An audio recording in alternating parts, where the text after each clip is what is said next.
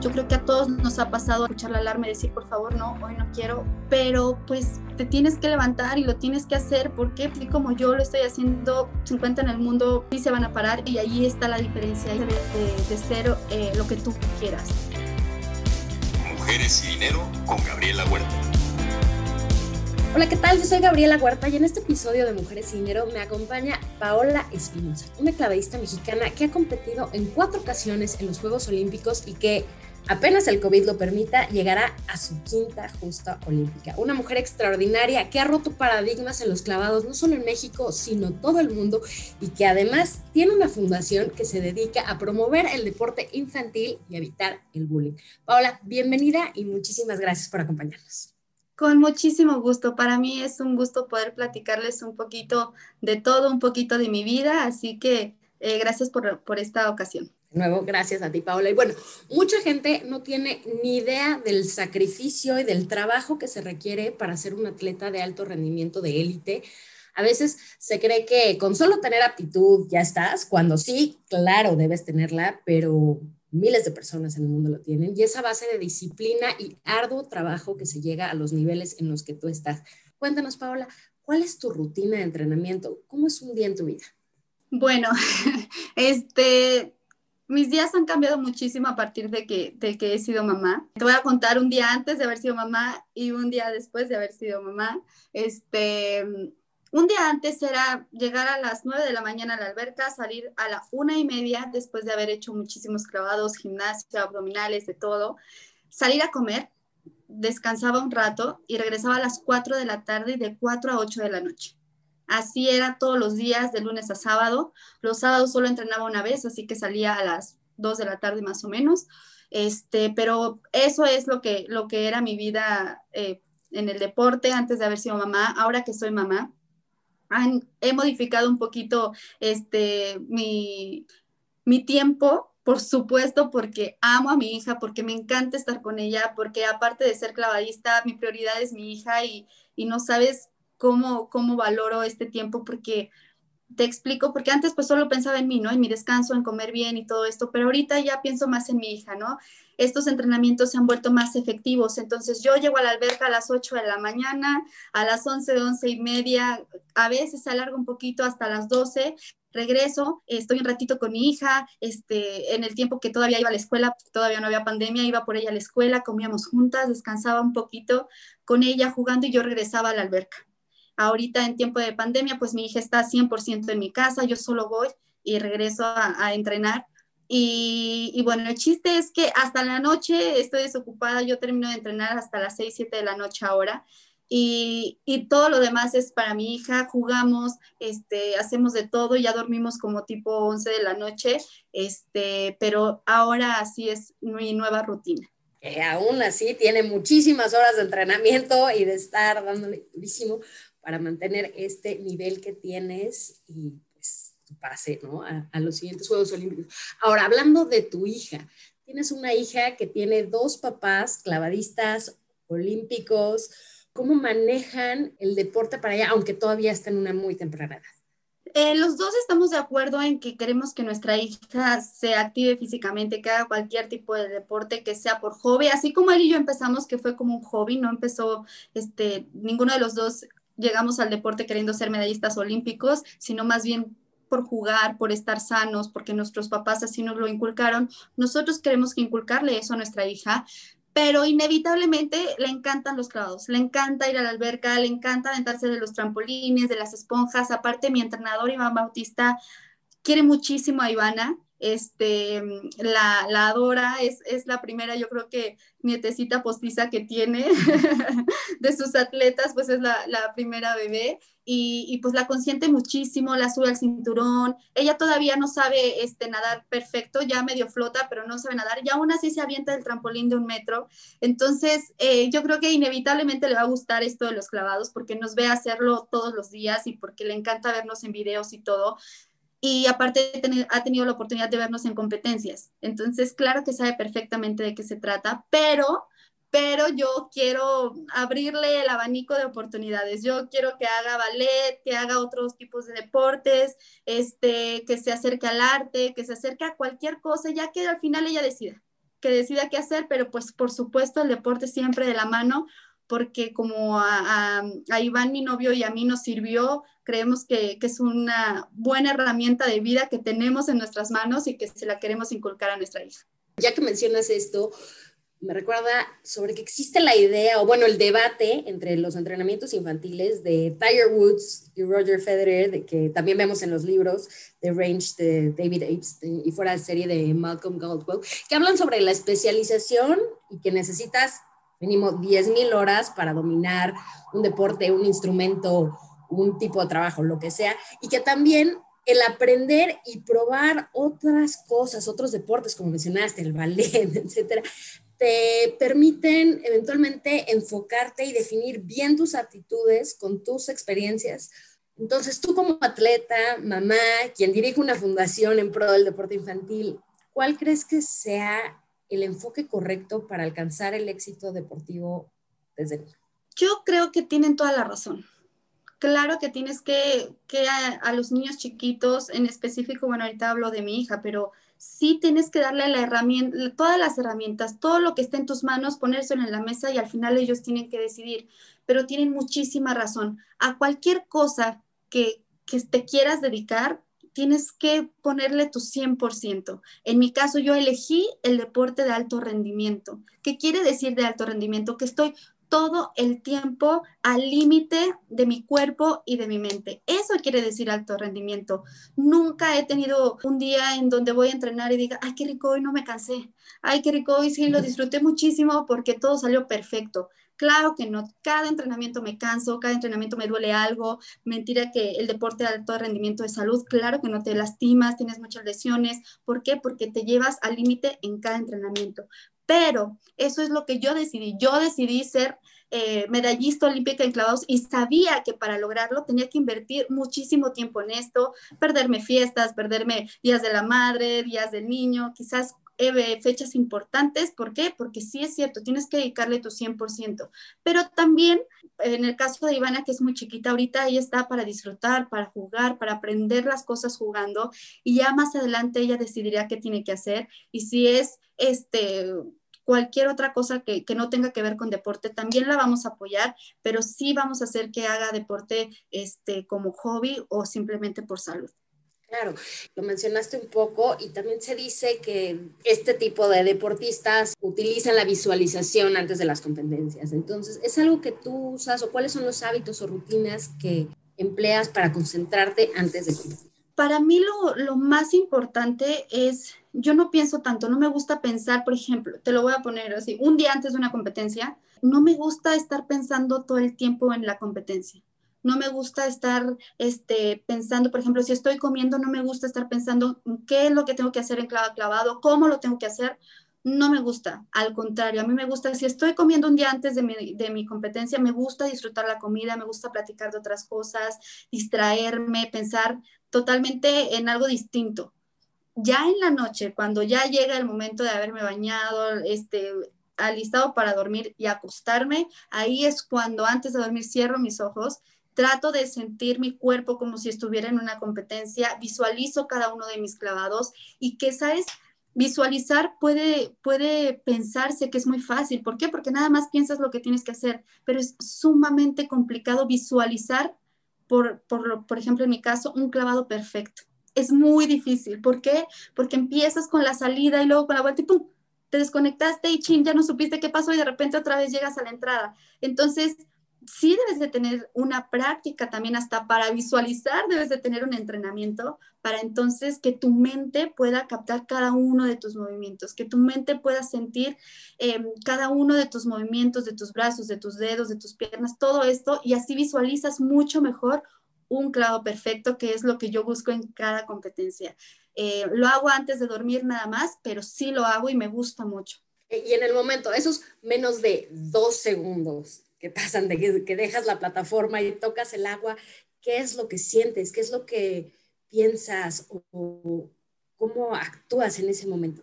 Durante el clavado no me da tiempo. no me da tiempo de, de, pensar en absolutamente nada.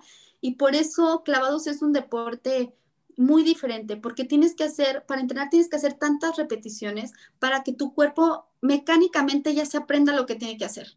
Ya no exista ningún, ningún error para que lo hagas mecánicamente y sepas qué es lo que va a pasar en esos menos de dos segundos, como tú lo dices. Pero claro que, que que ya cuando estás parada en la plataforma sí piensas otras cosas, sí, ya, ya estás pensando cosas técnicas, este, una o dos cosas que te queden en la cabeza, como meter la cabeza, meter el pecho, cosas muy técnicas que tengas que hacer en ese momento, ahí es cuando piensas, pero durante el clavado no te da tiempo hasta que caes, se siente cuando haces un buen clavado, cuando caes pasado, cuando caes corto, pero cuando es un buen clavado, no sabes qué bonito se siente entrar a la alberca, hasta entras como suave, este, eh, dentro, abajo del agua, pues ya, ya sabemos caer perfecto. Entonces respiramos, sacamos burbujas y empezamos, fue un buen clavado, sales, escuchas las calificaciones y ya es otro rollo, ¿no? Pero durante el clavado es muy difícil reaccionar o pensar tan rápido. Ya más bien tratas de acomodarte a cómo vas sintiendo el clavado. Y hacerlo mecánico, el, como dice Michael Phelps, poner el cassette, ¿no? Exacto. Ahora, mencionas que puedes pensar algo más antes, justo antes en la plataforma y durante tu carrera has destacado también clavados sincronizados. ¿Cómo aprendes, cómo puedes leer a tu pareja y darte cuenta y saber que están realmente coordinadas y que todo va a estar al mismo tiempo? ¿Y cómo puedes aplicar eso también en la vida real, en un equipo? Fíjate, soy muy buena, este, pero soy muy, muy buena observando. Entonces, soy de las personas que que aún viendo el semblante de la cara puedo saber si están tristes, si están enojadas, si, si están nerviosas. O sea, me estudio tanto a mi pareja y no, no, no técnicamente hablando, no nada más de clavados, sino em, de, su persona, de, de sus sentimientos, de, de, sé muy bien cuando es un día bueno, un día malo para, para esa pareja en turno que, que tenga para ser clavados sincronizados, que eso me ha permitido poder eh, llevar la batuta cada vez que hacemos alguna competencia de clavos sincronizados. Me ha tocado hacer eh, con niñas de 15 años, yo ya de veintitantos y una niña de 15 años, y, el secreto está en, mantenerte tranquilo y poder tú, eh, en mi caso, yo tenía más experiencia, esta niña me escuchaba muchísimo, entonces para mí era muy importante ser el ejemplo de cómo me veas, quiero que te veas. Si me ves tú tranquila, yo quiero que tú también estés tranquila. Entonces, eh, tal vez distraer con, chistes, con palabras, con momentos, eh, con cosas eh, diferentes que estamos acostumbrados durante todo este entrenamiento y hasta el día de la competencia es sumamente importante entenderla, pero que ella aprenda hasta de mis propios modos de pararme, de, de, sentir, de mi semblante de la cara. Si ella me ve tranquila y sonriendo, ella también va a estar así. Entonces, para mí eso se ha vuelto muy fácil de hacer. Ay, qué bonito. Y bueno, algo que me llamó la atención haciendo la investigación para esta entrevista es que tú has entrenado, o sea, independientemente de que no, o sea, no son tu pareja, pero simplemente que están entrenando en el mismo espacio, o al menos pre-pandemia, con clavadistas de todas las edades, o sea, desde niñas chiquitas hasta mujeres adultas. ¿Cómo es el, entrenar con este rango de edad y de habilidad ¿Qué tanto aprendes de eso?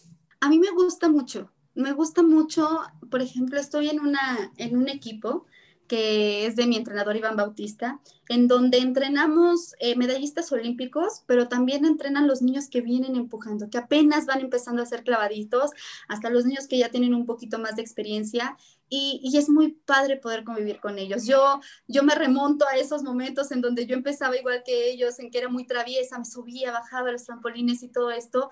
Y, y me gusta mucho ver a estas nuevas generaciones y, y hasta me doy cuenta cómo hemos cambiado en mi, cuando yo era clavadista, pues era mucho, ay, qué miedo, como nadie lo hacía, éramos las, las primeras que empezábamos a hacer cosas difíciles, pues eh, nos daba muchísimo miedo. Y ahorita las niñas es, ay, ella lo hizo, yo también lo quiero hacer. Y pelean para ver quién es mejor y quién lo, quién lo hace mejor, ¿no? Y me encanta la idea de poderme parar en el trampolín y que las niñas me volteen a ver y, este, Pau, ¿qué vas a hacer? Y yo, voy dos y media atrás, échale, Pau, tú puedes y, hasta ellas se emocionan y, me echan porras, ¿no? Entonces, cuando yo subo y yo, ¿tú qué vas a hacer?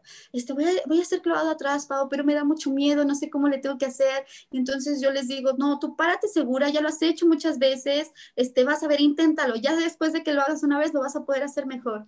Entonces, es muy bonito poder convivir con estas nuevas generaciones y más cuando se acercan y te dicen, Pau, es que yo quiero ser como tú yo quiero ser como tú, quiero ser como Paola Espinosa. Y lo que yo siempre contesto es, no, no seas como Paola Espinosa, tú puedes ser mejor que Paola Espinosa. Entonces se emocionan, se ilusionan y, no sabes qué, qué padre es saber porque a veces me ven caer de panza, a veces me ven caer de espalda y se dan cuenta que es normal, que no somos perfectos y que para llegar a la perfección se tiene que entrenar y te tienes que esforzar y tienes que ser muy valiente. Entonces, enseñar eso, con solo la vista, sin tener que decirlo, es lo más valioso, porque ellos se lo quedan en el corazón y nunca se les va a olvidar. ¿Crees que esta experiencia de estar con otros clavadistas que ya se lo estaban tomando muy serio, aunque fueran chiquititos, y cómo te veían y lo mucho que aprendían de ti, influenció en alguna forma en el por qué creaste tu fundación o de dónde salió esa idea? Y cuéntanos un poco más sobre ella. La idea de la fundación fue algo eh, repentino. No te voy a decir que lo había pensado toda la vida, sino regresando de los Juegos Olímpicos de Londres, yo quise regresar a mi casa, vivir como una niña normal, no pude, dije, quiero regresar ya a la alberca. Cuando regreso, este, entrando a la alberca, me doy cuenta que había niños que se aventaban del trampolín y de la plataforma, de bombita, de parado, como sea, se aventaban, pero jugaban a ser Paola Espinosa. Y decían, yo me voy a eh, tirar un clavado de Paola Espinosa. Entonces, a mí me conmovió muchísimo. Fue una sensación eh, de felicidad, de, alegría, de también de, de, incertidumbre, porque dije, ¿en qué momento yo me paro en la plataforma y trato de hacer un clavo perfecto? Pero no me doy cuenta realmente lo que puedo inspirar a un niño, lo que se puede quedar un niño en su cabecita cada vez que me ve por la televisión peleando por una medalla para México. Entonces yo, yo pensé, yo quiero regresarle a México todo lo que me ha dado todas estas oportunidades. Y por eso nació la idea de hacer la Fundación Paola Espinosa, porque aparte estábamos viviendo problemas muy fuertes en nuestros niños en México, que éramos los primeros lugares en sobrepeso y en obesidad infantil, y muchos casos de bullying este, cada vez más, cada vez más se escuchaban, quizás por redes sociales o, por las redes sociales se, viraliza más este tema, pero, pero ya se veía más fuerte. Entonces, yo empecé en realidad a hacer deporte por pura casualidad, porque era niña, una niña muy traviesa. Ya no me aguantaban en la escuela, ya no me aguantaban en mi casa. Mi mamá decía, ya, por favor, este tiempo, pausa. Cancela. sí. Entonces mis papás me llevaron al doctor y lo que el doctor dijo, bueno, vamos a darle medicina para que se calme. Y mi papá dijo, por supuesto que no, yo no le voy a dar medicina a mi hija, mejor yo la voy a llevar al gimnasio, que haga deporte, cualquier tipo de deporte que ella quiera hacer, y ya que llegue a casa tranquila a descansar. Y sí, eso fue lo que hicieron. Me llevaron a un gimnasio, yo hice gimnasia, karate, natación, hice, o sea, de todos los deportes, de todos los deportes, pero lo único que me gustó fue clavados. Entonces, yo en base a mi experiencia, quiero decirle a los niños que que el deporte y la activación física es una herramienta que ellos pueden tener para su vida, que, igual y no, si no quieren hacer deporte de alto rendimiento no pasa absolutamente nada, pero sí es que sea un hábito en sus vidas, que el deporte te cambia la vida para bien, que, que puedes este, hacer estas activaciones físicas eh, muy fáciles, muy sencillas y que quizás te des cuenta en este proceso que eres muy bueno para correr o que eres muy bueno para saltar y entonces busques alternativas para, para poder hacer cosas diferentes en las tardes en tu casa y que se vuelva una cadenita de favores, que ya llegue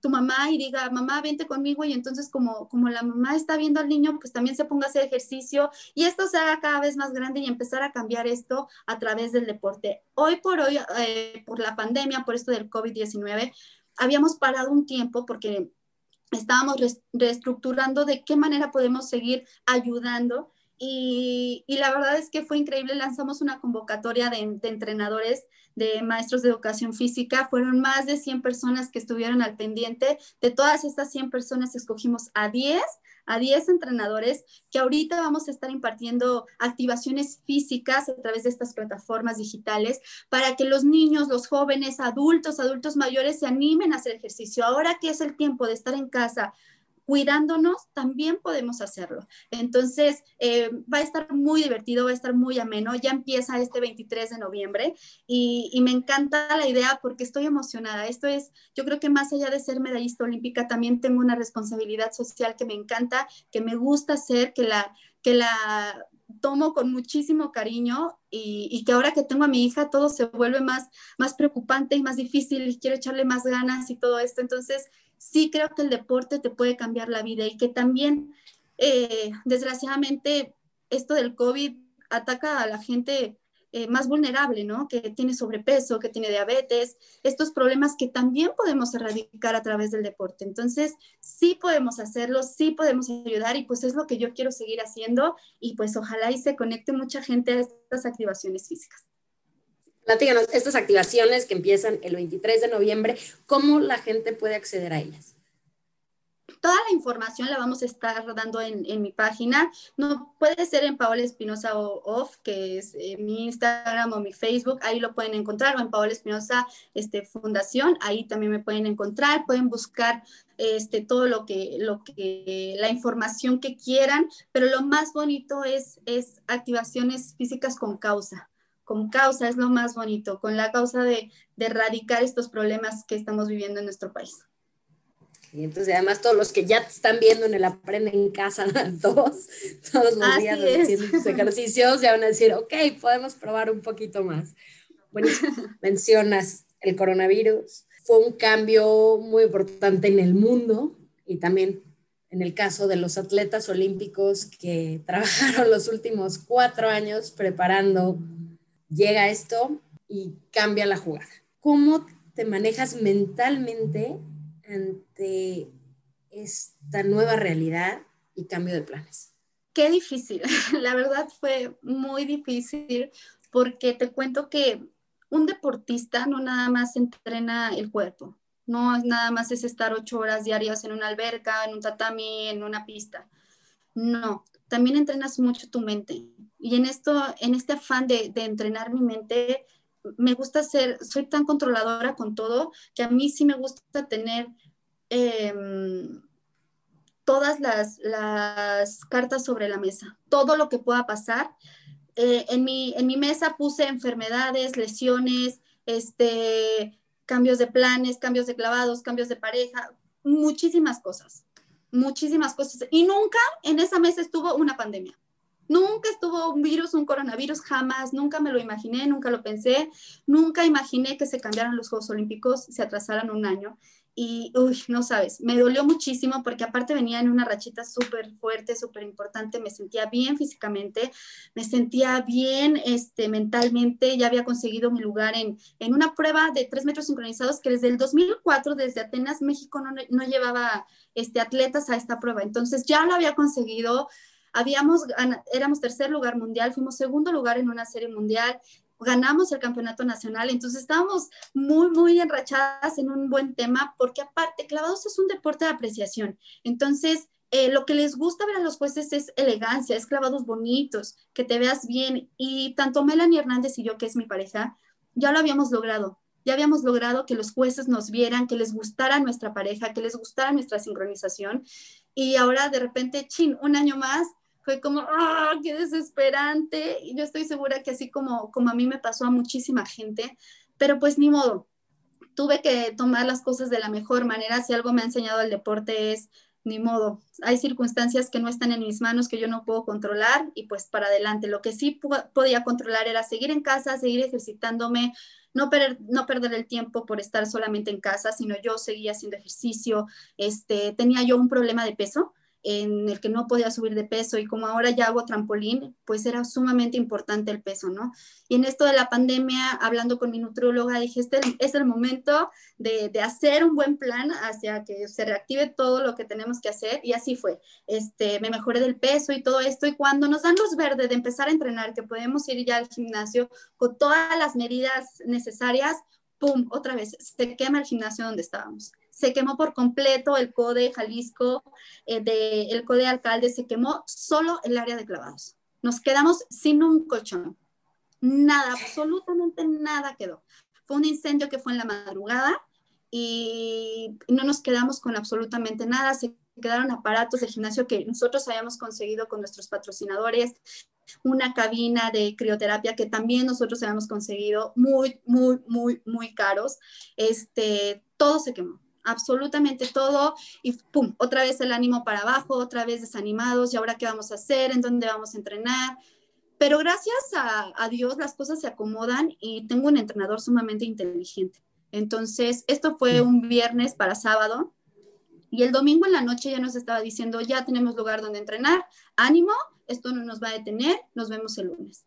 Y el lunes empezamos a ir a la alberca de en donde fueron los Panamericanos en Guadalajara 2011 y ahí empezamos a entrenar. Hicieron un gran esfuerzo la gente de aquí porque con todas las medidas de seguridad necesarias, túnel eh, sanitizante, este, todo, todo, todo súper bien para que nosotros estuviéramos seguros ahí entrenando, limpiaron perfectísimo, llevaron aparatos para que pudiéramos hacer pesas ahí.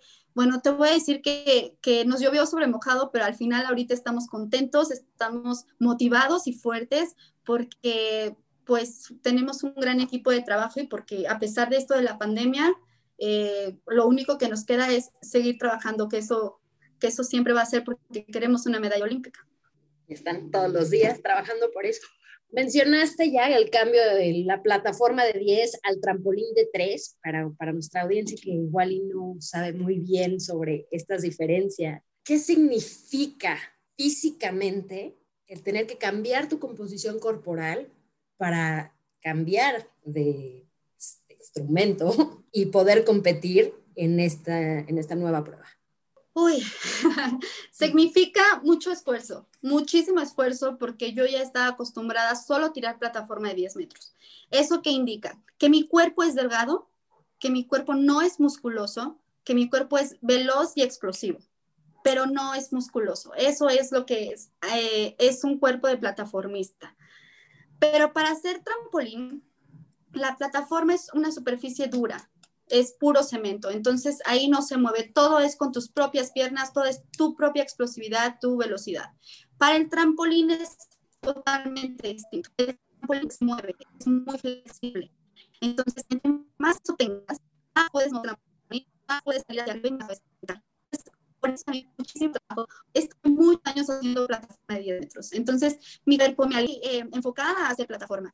Y, y, fíjate que no me dio miedo el cambio para nada. Este, lo que sí es que se volvió muy difícil, muy difícil, este, no podía subir de peso, era muy complicado, este, el tema de de tantas horas de entrenamiento, pues no me dejaba poder subir de peso, era como gastaba todo lo que comía y todo lo que hacía de pesas y de fuerza lo gastaba. ¿Por qué? Porque no nada más ya era clavadista, también soy mamá y también llego a mi casa a jugar, a hacer cosas, no descanso igual, eso también el sueño te regenera, te recupera pronto y hace que tus músculos crezcan. En mi caso no podía porque no podía dormir igual, dormía con mi niña, se despertaba en las madrugadas, todo esto, ¿no? Entonces, em, ya después de, de la pandemia fue cuando ya me me pude estabilizar y logré ya, ya subir de peso al peso que quería, pero esa es la diferencia de ser un plataformista a un trampolinista. En trampolín necesitas ser muy musculoso, más pesado, más amplio en todos tus movimientos y en la plataforma todo es ser, es ser rápido y explosivo. Ahora, ya nos has hablado un poco de tu actual entrenador, pero quisiera escuchar si del pasado algún entrenador puede ser, no no, ya de alto rendimiento, puede ser algún entrenador infantil que te haya marcado, del que hayas aprendido mucho y te hayas llevado contigo. Este, sí. Eh, fíjate, tengo un, entrenador que lo llevo en mi corazón, que, ay, hasta me pongo nostálgica. El profesor Pedro Gato, que en paz descanse, él murió después de los Juegos Olímpicos de Río 2016, pero él fue mi preparador físico para ir a justo a esos Juegos Olímpicos. Y para mí él era, era lo máximo, era alguien al que yo admiraba en todos los sentidos, una gran, gran, gran persona, sumamente inteligente. Y, lo que más me gustaba de él era que no solo me ayudaba a ponerme fuerte, sino que él se metía tanto que en su computadora veía clavados y veía cómo puedo hacer ejercicios para que te ayuden a tus clavados, cómo puedo hacer que sin que gastes tanta energía tengas los, los ejercicios específicos para que te puedas, eh, te pueda ayudar a hacer un clavo perfecto. Entonces, él fue eh, un, un, gran, gran, gran amigo. Este, no sabes cómo, cómo atesoré esa, porque esa, esa preparación, porque yo llegué a los Juegos Olímpicos de Río 2016 y de todos fue el momento en el que mejor me he sentido físicamente. Me sentía ligera en el aire, me sentía veloz, sentía que podía hacer lo que yo quisiera con mi cuerpo porque ya estaba entrenado para eso. Y el quien me entrenó para esto fue el profesor Pedro Gato. Él fue entrenador de María del Rosario Espinosa cuando ella ganó la medalla en, Beijing, eh, la medalla de oro.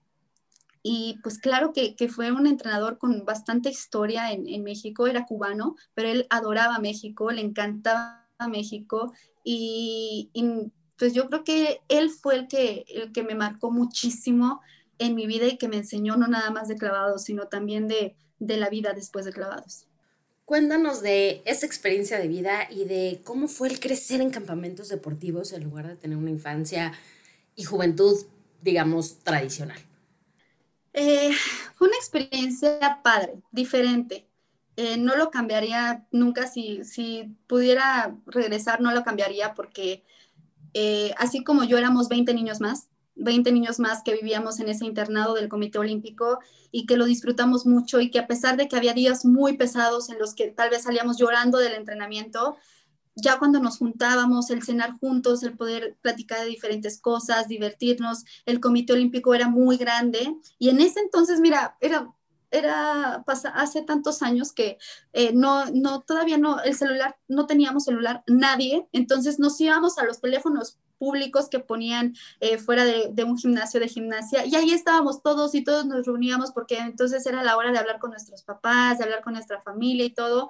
Entonces recuerdo muchas cosas bonitas, pero eh, también otras cosas, em, pues no, estaba muy chiquita, entonces claro que me daba miedo, ya sabes, dormir en una habitación en donde tenías que, ahí solo era tu habitación y tenías que caminar para ir al baño en la madrugada lejísimos y todo esto, como de verdad un internado de película. Esto es lo que recuerdo, estuvo muy, muy padre la experiencia, divertida. Este, y, bueno, en mi caso yo la disfruté mucho porque pude convivir con personas de, de otros deportes, otros atletas, y, y es padre porque no nada más convives, sino ya te vuelves realmente amigo, parte de tu familia, porque nos vemos todos los días, todo el tiempo, a todas horas, y, fue una experiencia bastante divertida. Y a la hora de creciendo, ¿cómo compaginas la parte académica con la parte deportiva que te exige tanto? Es muy difícil. Yo creo que, que el deporte te exige tanto, te voy a contar, cuando, cuando estuvimos yendo a la secundaria, nosotros íbamos enfrente del Comité Olímpico. Y así eran nuestra, nuestras, nuestros días. Nos levantábamos, desayunábamos, nos íbamos a la escuela, teníamos que estar ahí 7.15, íbamos, nos cruzábamos un puente. Yo venía de La Paz, California Sur. Bueno, me daba pavor cruzar la calle aquí en la Ciudad de México, bueno, allá en la Ciudad de México. Y lo cruzábamos todos. Este, llegábamos a la escuela, estudiábamos, salíamos una y media y salíamos de la escuela directito a cambiarnos, a ponernos short, porque llegábamos a hacer este, pesas o correr o cualquier cosa que nos pusiera el entrenador y salíamos 10 para las 4, porque a las 4 cerraban el comedor. Entonces salíamos a entrenar y corríamos al comedor, teníamos que correr porque si no nos cerraban y ya no alcanzábamos a comer. Entonces era, era de locos, ¿no? Entonces ya comíamos al comedor, descansábamos media hora y volvíamos a empezar a hacer clavados. De ahí hasta el 10 para las 9 de la noche, que era cuando cerraban el comedor, hasta las 9 de la noche. Entonces ya llegabas cansadísimo para hacer tarea, con muchísimo sueño, ya lo que querías era llegar a la camita y dormir, pero te estoy hablando que esto ya eran 9, 9.40. Entonces eh, nos dormíamos tarde haciendo tarea y al otro día igual. Entonces, claro que fue muy difícil. Conforme fue pasando, pasando el tiempo, se complica más porque exige más de tu tiempo los clavados, porque exige más de tu, de tu esfuerzo físico y mental el estar al 100% para, para una competencia. Los viajes, claro que viajamos muchísimo para ir a las competencias, competencias que tal vez eh, como en México no habían todas las, las em, herramientas para hacer clavados, no teníamos infraestructura eh, de primer nivel para hacer clavados, tenemos que viajar a otros países, nos quedábamos meses en otros países, regresar, retomar los estudios. Claro que fue muy, muy, muy difícil y te voy a decir que, pues clavados es como nuestra carrera también. ¿Por qué? Porque le dedicamos todo nuestro tiempo, porque al final te vuelves un maestro de lo que haces porque ya lo haces tan bien y, te, te, costó tanto trabajo y lo estudiaste tanto y lo pensaste tanto que, que, que al final complementas estas dos cosas, sí las puedes complementar, claro que se puede, pero es sumamente cansado. Totalmente de acuerdo. Y bueno, creciendo después decides estudiar ciencias de la comunicación, continúas con los clavados. ¿Cómo vas manejando ese cambiar de ser un atleta infantil, juvenil, a ser ya una atleta consagrada, medallista olímpica, que sigue inspirando y enseñando a las nuevas generaciones? O sea, ¿cómo, cómo, va cambiando tu rol y tu forma de interactuar? Sí, tienes toda la razón. Mira, es, es bonito porque ahorita que lo preguntas, mientras lo estabas preguntando, estaba pensando y, y es muy padre poder, poder recordar porque mi primer mundial de primera fuerza fue cuando yo tenía 15 años. Entonces, en realidad, yo era muy chiquita de edad cuando yo ya empezaba a competir en, en, en justas de primera fuerza con gente, con los mejores del mundo. Y ese proceso fue como, deportivamente hablando, fue muy rápido. No me di cuenta, no me di cuenta cuando pasó. De repente yo ya estaba compitiendo con gente más grande que yo, justo en, en mismo México, ya con, con las grandes. Y, y fue como muy rápido y para mí no, no hubo como, como el cambio de chip porque siempre fui tan competitiva que fue como un, ok, ya estoy lista, ok, ya estoy lista y así fui avanzando. Pero, este, lo que sí es que clavados, pues te enseña a tratar de hacer un clavado perfecto, ¿no? Pero ya cuando ganas una medalla olímpica, que ya estás emocionado y que ya te la crees y que ya diste ese paso de, de Olimpiadas juveniles, de solo cositas, ya unos Juegos Olímpicos de mayores y que en mi caso pude conseguir una medalla, cuando regresas no te das cuenta, nadie te prepara para lo que viene detrás de una medalla olímpica, nadie te prepara para entrevistas, nadie te prepara para que la gente te ve en la calle y te pida fotos, para que la gente, este, quizás gente que tú no conoces, pero ellos sí te conocen porque te vieron en la televisión, te pregunten y, y, y quieran saber cómo eres, cómo es tu persona, cómo ganaste esa medalla, qué sentiste, claro que es curiosidad, pero no te preparan. Fue muy difícil para mí porque yo decía, ay, es que a mí me da pena, es que no sé cómo hacerle. Claro que me costó muchísimo trabajo, pero este, al final entendí que, que, que nosotros eh, dejamos un granito de arena, que a veces inspiramos a mucha gente a querer ser mejor. Que, que, cuando nosotros ganamos una medalla olímpica, todo México se la cuelga y todo México se siente orgulloso y todo México es parte de esta medalla y nos encanta la idea de poder regresar a nuestro país y poderla compartir con toda la gente, pero es difícil de entender y es difícil de aprender y, y bueno, en mi caso eso fue como como el cambio, la diferencia, porque hoy por hoy ya sé que, que es muy bonito que los niños te vean, que es muy bonito que la gente te vea y que sepa que si Paola Espinosa pudo conseguir una medalla, yo también la puedo conseguir en cualquier rol de la vida que me toque vivir. ¿Por qué? Porque también soy de carne y hueso y cualquier persona lo puede lograr. Entonces, eso es realmente lo bonito de estos cambios, de lo que vas entendiendo y, y cómo lo vas asimilando.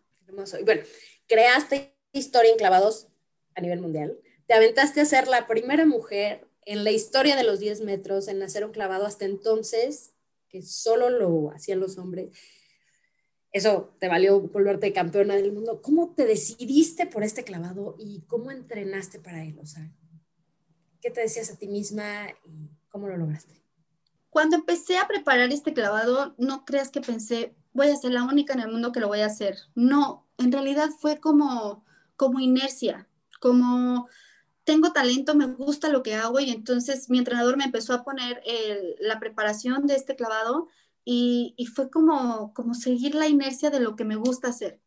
Como empezar con una vuelta y media, esto quiere decir con algo muy sencillo, empezar con unas dos y media, esto quiere decir algo intermedio, hasta llegar a unas tres y media de la plataforma de 10 metros. Entonces, em, para mí fue como, como un proceso, pero, pero ya como, como un impulso de lo que ya tenía llegar a hacerlo, eh, ya después de tiempo, ya me caía el 20. Yo decía, sí es cierto, no hay nadie que en, el mundo haciendo este clavado, y más cuando me hice campeona del mundo, al principio no me caía el 20 y dije, wow, no hay nadie mejor que yo haciendo la plataforma de 10 metros en el mundo. Y ese clavado justo fue el que me dio la medalla. ¿Por qué? Porque a pesar de que me arriesgué, porque es un clavado que necesitas muchísima fuerza, por eso hay muchas mujeres que no lo hacen. Ahorita ya hay mujeres que lo hacen, pero, pero necesitas muchísima fuerza, mucha velocidad para poderte separar de la plataforma de 10 metros este, y poder eh, terminar tres y media vueltas de holandés. Entonces, em, sí fue eh, bonito el proceso, pero, pero fue el impulso, fue la inercia de lo que yo quería lograr, de lo que yo quería hacer y que sabía que yo haciendo ese clavado me iba a dar muy buenos puntos. A pesar de que ahí tuve mis peores golpes, los peores golpes que me he dado en mi vida es haciendo tres y media vueltas holandés y me dio muchísimo miedo siempre, pero también me hizo ganar muchas competencias. Y bueno, ahí te diste muchísimos golpes pero aprendiste y lo lograste, campeona del mundo, increíble. Cuéntanos de algún otro momento donde hayas tenido algún desafío o piedras en el camino de las que has aprendido. De las que he aprendido. Este, pues yo creo que una parte muy difícil de mi vida fue cuando murió mi papá. Mi papá murió en el 2013 y esto lo cuento porque pues, soy una mujer como cualquier otra y me pasan cosas que normalmente pasan en la vida, este, muere mi papá y para mí fue un golpe súper duro. Sí, fue como un, ay, regreso, no regreso, este, me dolió muchísimo. Mi papá fue el que me impulsó a hacer deporte, él fue nadador muchísimos años, me entendió perfecto lo que quería lograr, lo que quería hacer y siempre me apoyó. Entonces, sí, sí, ahí fue como, como un momento muy difícil en mi carrera, pero al final dije, bueno, voy a regresar por él porque yo quiero que me vuelva a ver en unos Juegos Olímpicos y así fue y, momentos en donde a veces he querido tirar la toalla o ha sido muy complicado, pues yo creo que, que no hay un momento exacto, sino son esos momentos en donde simplemente estás cansado, no quieres seguir más, tu mente está cansada, tu cuerpo está cansado. Yo creo que a todos nos ha pasado levantarnos en la mañana, escuchar la alarma y decir, por favor, no, hoy no quiero, hoy no me quiero mover, hoy no me quiero levantar, hoy no quiero hacer nada. Pero pues te tienes que levantar y lo tienes que hacer. ¿Por qué? Porque así como yo lo estoy haciendo, 50 en el mundo sí se van a parar y sí van a hacer algo y ahí está la diferencia. Ahí es cuando, ahí en estos detalles está la diferencia de, de, ser eh, lo que tú quieras. Entonces, sí, sí he tenido momentos difíciles, pero pues al final es un camino que ya aprendí, que sin trabajo nos llegan estos resultados trabajo y muchísima disciplina. Bueno, esto se llama Mujeres y Dinero, entonces pregunta obligada, cuéntanos Paola, ¿cuál ha sido tu mejor y tu peor decisión en cuanto al dinero? Mi peor y mi mejor decisión. Ay, Dios, qué miedo. Mm, pues yo creo que, que, ay, no sé. ay, qué difícil pregunta. este, pues yo creo que, mi mejor decisión es, cuidar mi dinero para mi hija. Ese es lo mejor que, he podido hacer. Cuidarlo mucho, poquito que tengo, pero todo para que, para ella, para su educación, para, para su crecimiento, para que se desenvuelva en la vida lo mejor posible. Este, y lo peor, lo peor, este, ay, seguramente algo que me haya comprado que no vale la pena, o que se me rompió, o que, exacto, ese que dices, sí lo voy a usar, en algún momento me voy a atrever a usarlo y nunca lo usé, yo creo que pues eso sería mi peor error. Bueno, es que bueno que sea algo que, que, no te venga tan fácil a la cabeza, significa que has sido muy responsable a lo largo de tu carrera con tus patrocinadores, Eso creo. Claro, está muy bien. Finalmente, Tokio 2020 no pasó. ¿Crees que, verán, que veamos un Tokio 2021 o realmente será hasta Tokio 2022? ¿Cuál es? No, sí. Yo sí confío y creo que va a ser Tokio 2021. Tiene que ser. Este, tienen que ser ya estos próximos Juegos Olímpicos. Todos lo estamos esperando. Entonces, a nivel de la pandemia, sí creo que se puede hacer. Y, ojalá que sí, porque, porque venimos muy fuertes, muy preparados, con mucha ilusión y con muchas ganas de pelear una medalla para nuestro país. Y sin duda te estaremos echando muchísimas porras, Paola. Estamos seguros de que vas a hacer un gran, gran papel en los próximos Juegos Olímpicos. Mil gracias por tu tiempo. Muchísimas gracias a ti, gracias por esta entrevista tan bonita, me gustó muchísimo. En verdad, más a mí, Paola Espinosa, medallista olímpica, fue un verdadero placer y muchísimas gracias también a todos ustedes por escucharnos. soy Gabriela Huerta y los espero la próxima semana aquí en Mujeres y Dinero. Mujeres y Dinero con Gabriela Huerta, el podcast sobre las mujeres en el top.